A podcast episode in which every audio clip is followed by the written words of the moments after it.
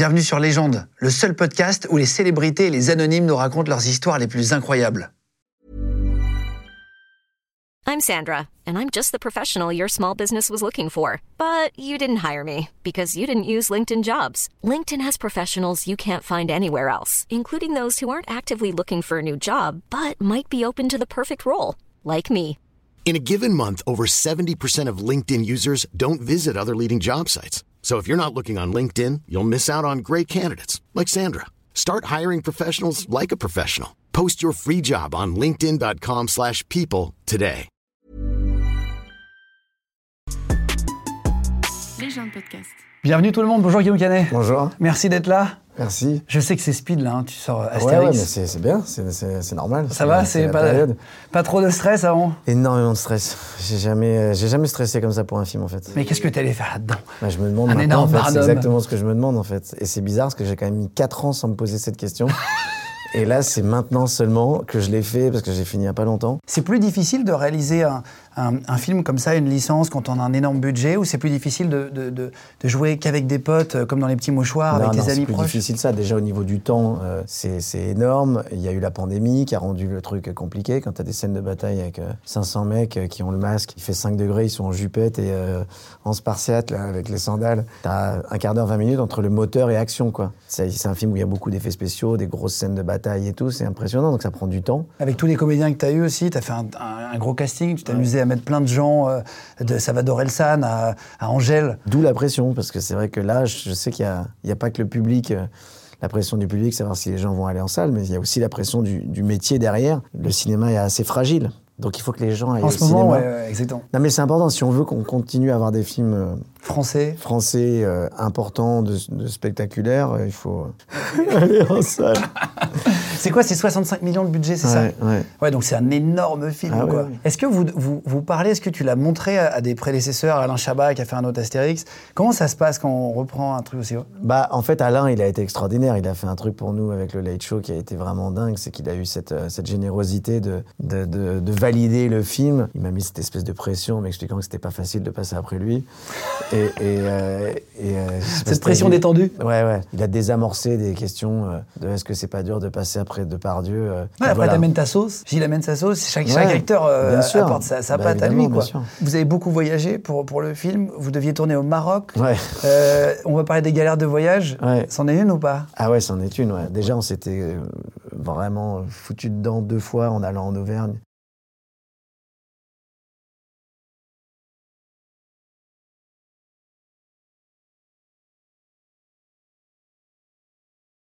Et le Maroc, c'est la fin du tournage. On part là-bas, on est censé tourner là-bas. Il y a un décor qui est construit, tout nous attend. Et c'était en pleine pandémie. Et moi, j'avais eu le Covid. Comme tu le sais, quand tu viens d'avoir le Covid, tu peux pas te faire vacciner. Et on arrive et euh, ils avaient dit tout va bien. On a vu avec le gouvernement, de toute façon, on tourne dans le désert. Il y a aucun problème. euh, On va atterrir et tout ça. Donc on part là-bas, on arrive et tout, euh, et on n'est jamais rentré dans le pays Pourquoi? Parce qu'on n'avait pas le vaccin. Ah, ils vous ont dit non? Ah ouais, ouais. Ils vous ont demandé de Et redécoller euh, on est resté trois heures sur le tarmac, en pleine vrai. discussion, euh, devant, le, devant le, le truc. Et puis à un moment, euh, bon, bah, on repart. Mais et non. on est reparti, on est arrivé à Roissy, il n'y avait pas de taxi, il était 5 heures du mat. Et on était dans un, j'étais dans un moment de, de déprime, parce que moi, j'ai failli quand même, je tourne mes scènes. J'ai appelé la prod, j'ai dit, écoutez, je pars dans le sud, le truc, et je suis parti dans le sud de la France. J'ai commencé avec un pote à aller faire des repérages tout seul. J'ai l'impression de faire un court métrage à ce moment-là. Et j'ai réussi à trouver le truc. J'ai été voir le maire pour l'autorisation de tournage, j'ai rappelé l'équipe. En dit, deux bon. jours Et on a tourné la dernière scène au bord de- de- de- du lac, euh, là-bas, quoi. Oh la vache. Euh, ton- dans ton film, tu as, réussi à respecter, euh, tu disais, l'ADN de la BD. Ouais, je me suis replongé dans toutes, euh, dans toutes les BD. Et puis après, dans l'écriture, c'était un peu intér- c'était assez intéressant parce qu'on avait les filles aussi de René Goscinny, Anne Goscinny et, et, Sylvie Uderzo, la fille de Mère Uderzo. Et donc, je leur ai fait lire toutes les versions, à Hachette aussi.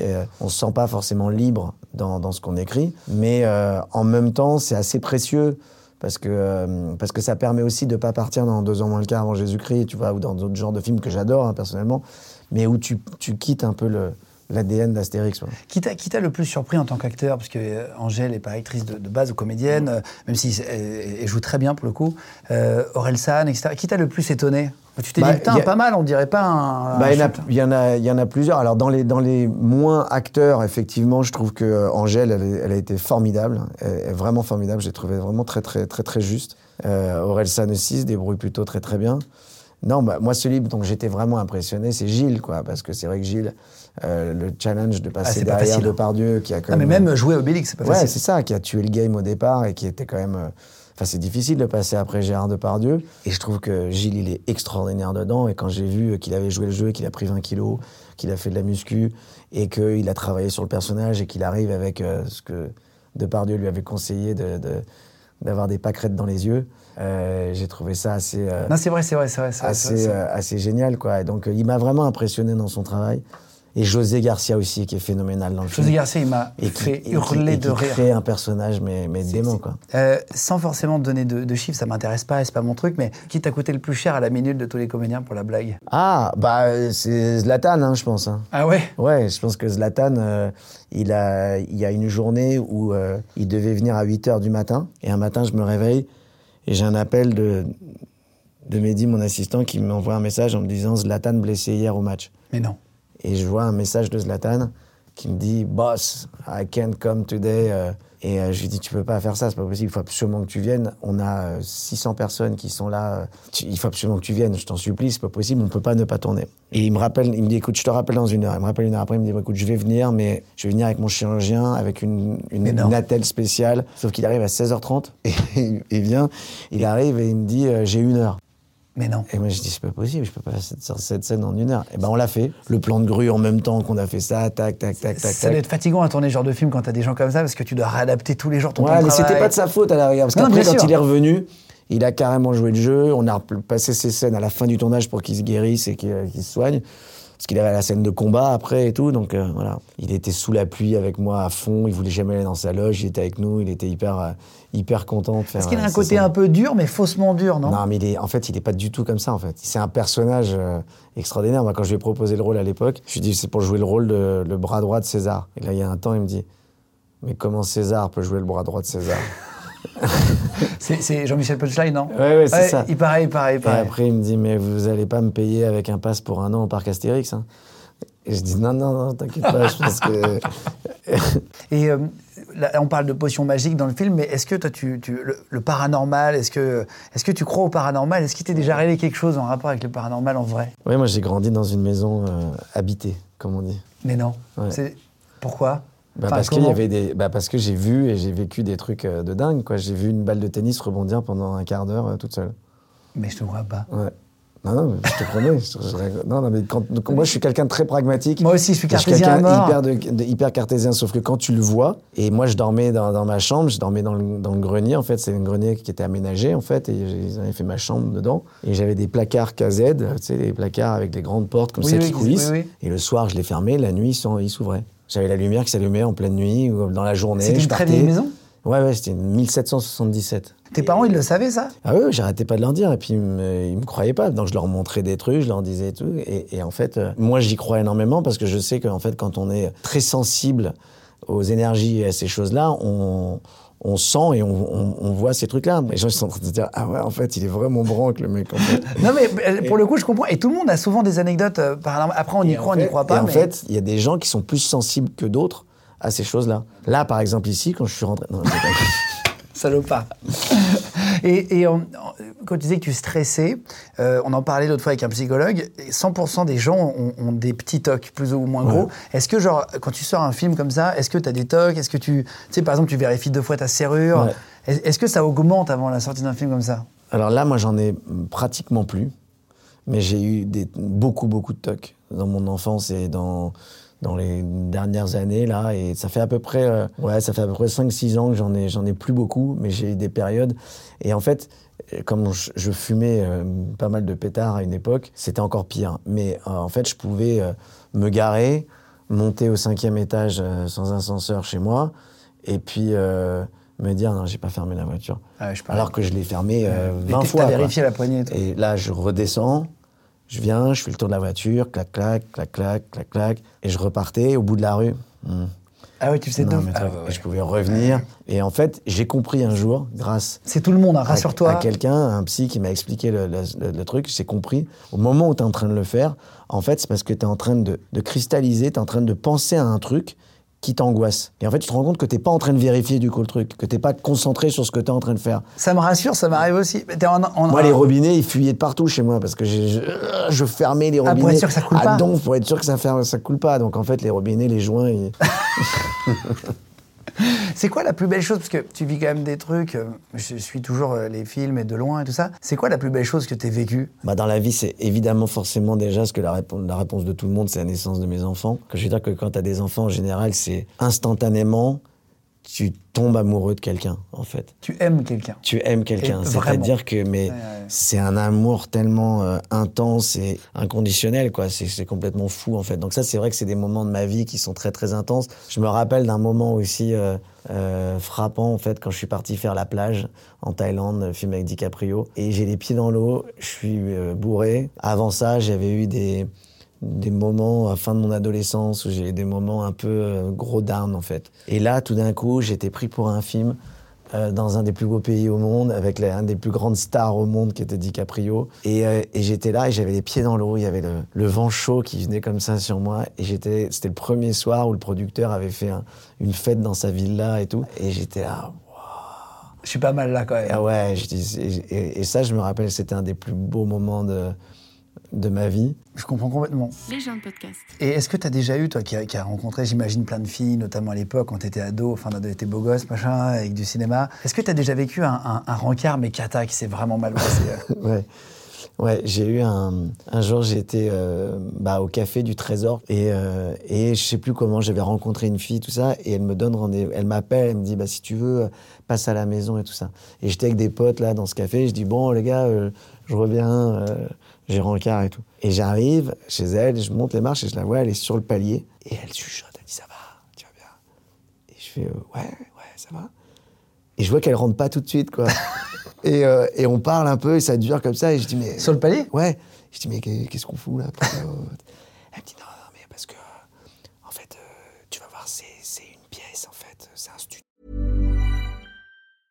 Ryan Reynolds here from Mint Mobile. With the price of just about everything going up during inflation, we thought we'd bring our prices down.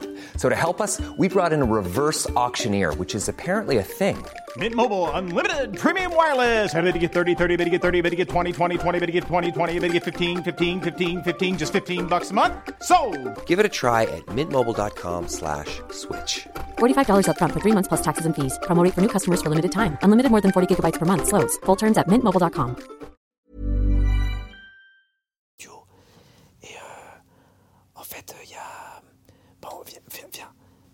Et là, en fait, elle ouvre la porte, je rentre, et là, je vois, dès qu'on rentre, à deux mètres derrière la porte, je vois un canapé lit ouvert, et je vois un mec qui dort, qui a genre 50 balais, 60 balais à l'époque.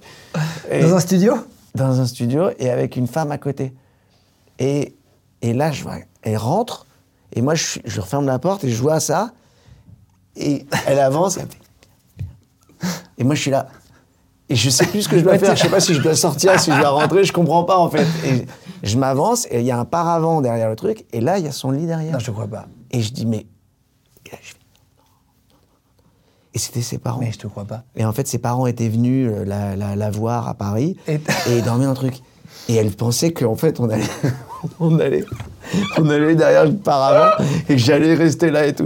Et je me suis sauvé, je suis rentré, je suis reparti au bar. Je dis non, mais je, je peux pas, c'est impossible, je peux, je peux pas. Je l'ai trouvé très, très détendu en fait. Mais c'est. Ah oui, donc t'as, t'as ri- Et tu l'as revu après ou non, non, non, non, Pas j'ai du tout, pas non. revu. Non, je me suis dit qu'elle était soit détendue, soit, bien, cinglée, ouais, bien timbrée quand même. Et je me suis sauvé, je suis rentré au, au café, j'ai raconté ça à mes potes et personne qui voulait me croire, c'était complètement dingue. Comment tu fais pour choisir les, les noms? C'est un truc qu'on s'est demandé à la fin du film. Euh, je crois que c'est Titanic, par exemple, pour Elsan.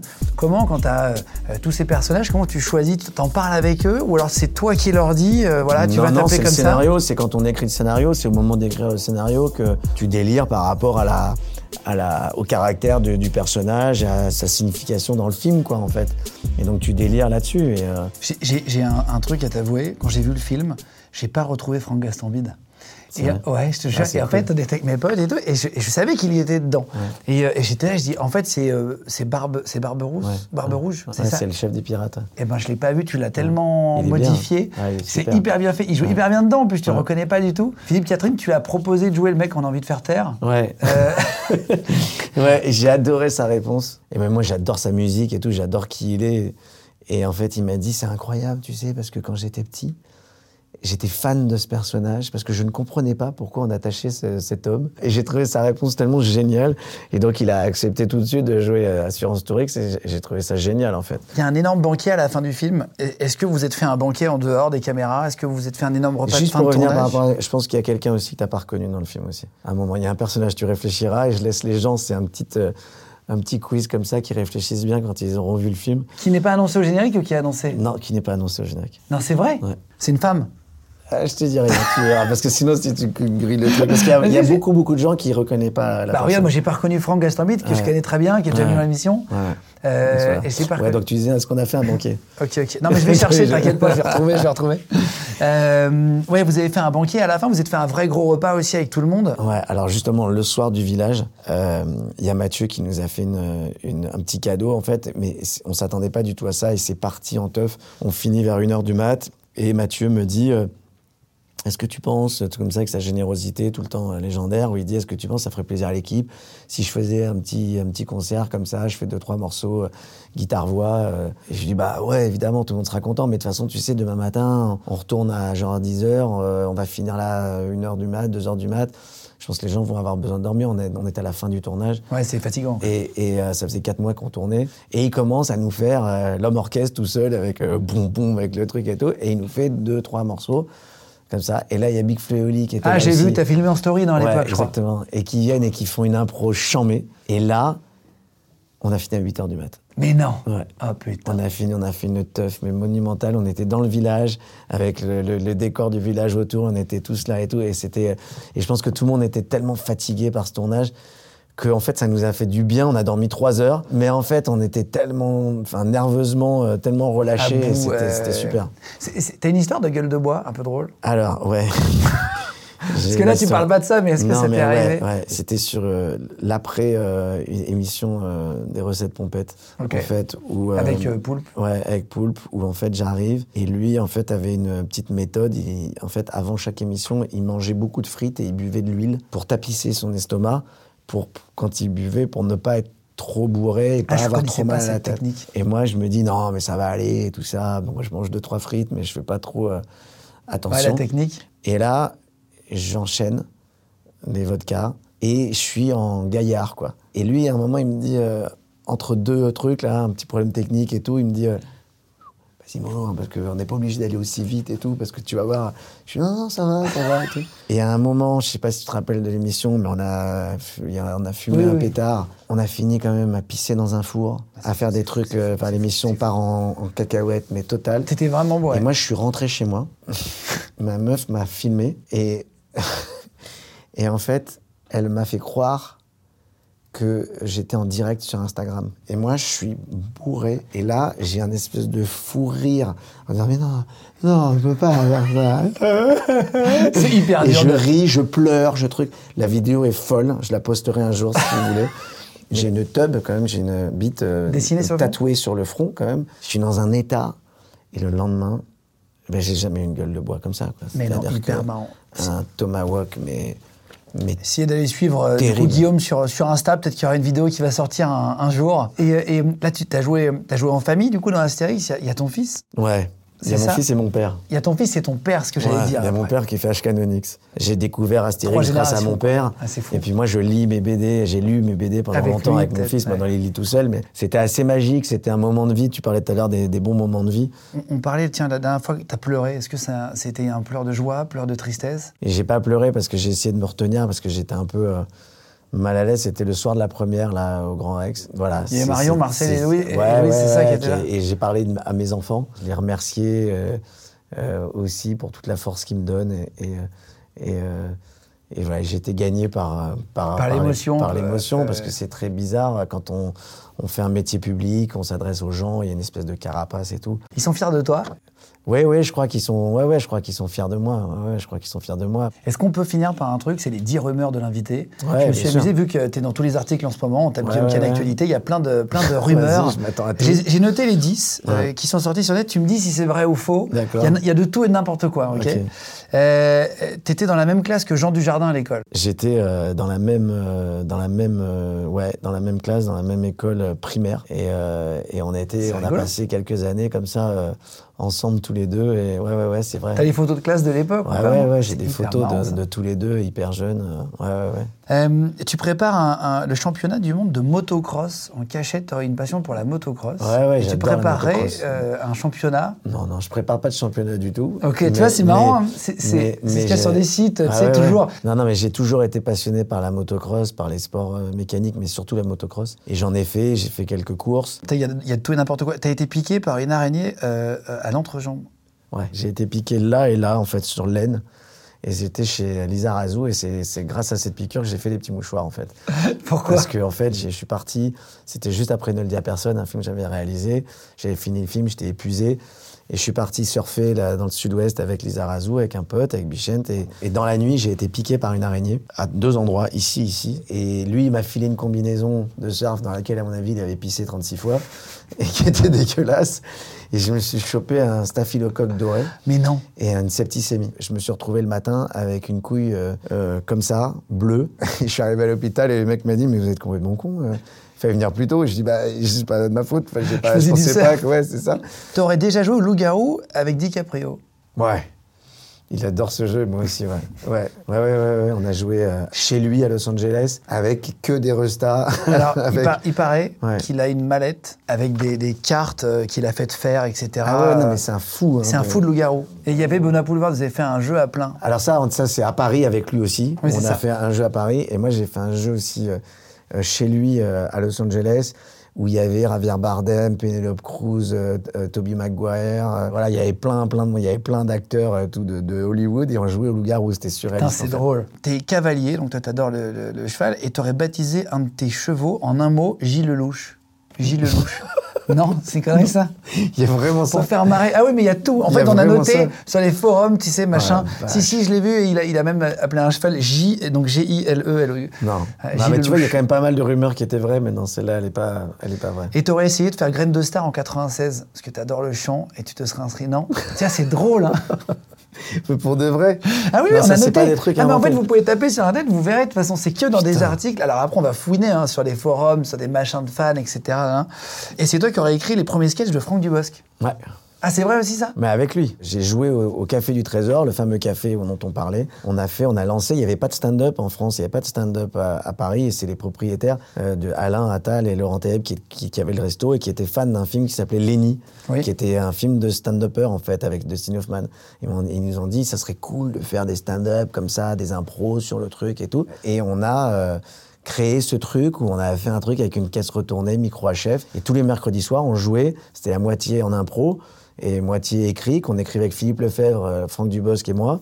Et c'est moi qui jouais le personnage. Et, euh, et derrière, Franck a repris le truc et puis il a cartonné comme on, on connaît euh, son fou. succès après derrière. Mais ouais, j'avais fait même le festival de Trouville, le festival de l'humour de Trouville avec, un spec- avec le spectacle. bah, Comme quoi, il y a des trucs, bah, parfois, qui sont pas trop affichés, mais dans les, Ouais, dans les rumeurs, tu sais jamais trop. Je te souhaite le même succès. Bah, merci. Avec Astérix et Obélix, Ouais, tu parles de, succès. euh, on croise les doigts. Allez le voir au cinéma, les gars. Remplissez. Énorme film. Il y a tout plein de gens. Il y a forcément des acteurs que vous kiffez. Euh, là, tu peux pas. T'as touché toutes les cibles avec les Ouais, acteurs. ouais, bah. Jusqu'à Pierre Richard, qui est exceptionnel, avec plein de références d'ailleurs à la chèvre, euh, avec le sable mouvant et tout. On va pas trop dire ce qui se passe, mais t'as mis des petites rêves. Je sais pas si c'est. Non, mais c'était magique, là, franchement, l'avant-première, de voir les réactions des gens, de voir le. le le On peut y aller en famille, euh, ça touche tout le monde. En fait, ce qui est ça qui est génial, c'est que moi, je suis ressorti du cinéma. Il y avait, euh, je sais pas combien de, de, de, de gamins de, de, de 11, 12 ans qui étaient là avec leur truc. Et ma fille, elle a 5 ans, elle a adoré le film. Donc oui, c'est un film qui. On peut y aller avec ses grands-parents et ses enfants. Voilà, et ça s'adresse vraiment aux enfants aussi, évidemment. Astérix Obélix, l'Empire du Milieu, allez le voir. Merci beaucoup en tout Merci cas. beaucoup à vous. Merci d'avoir passé. Le, je sais cool. que t'as été tellement en planning de ouf là. Non, tu non, nous as accordé un peu de temps ça, et tout. Et allez vous abonner au compte Instagram aussi hein, de Guillaume. Il y aura sûrement une vidéo qui arrivera très bientôt. Ouais, ouais, t'as raison, je vais le. Allez, je vous embrasse. Merci tout le monde. Les gens de podcast. Hey, it's Danny Pellegrino from Everything Iconic.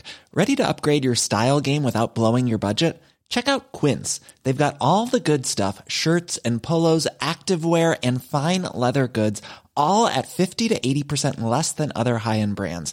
And the best part? They're all about safe, ethical and responsible manufacturing. Get that luxury vibe without the luxury price tag.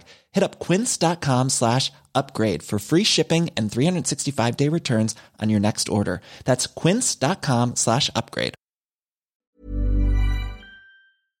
Vous venez d'écouter un épisode de Légende. Retrouvez cette interview et toutes les autres sur nos réseaux sociaux, YouTube, Instagram, Snapchat et TikTok. Vous tapez Légende, L-E-G-E-N-D.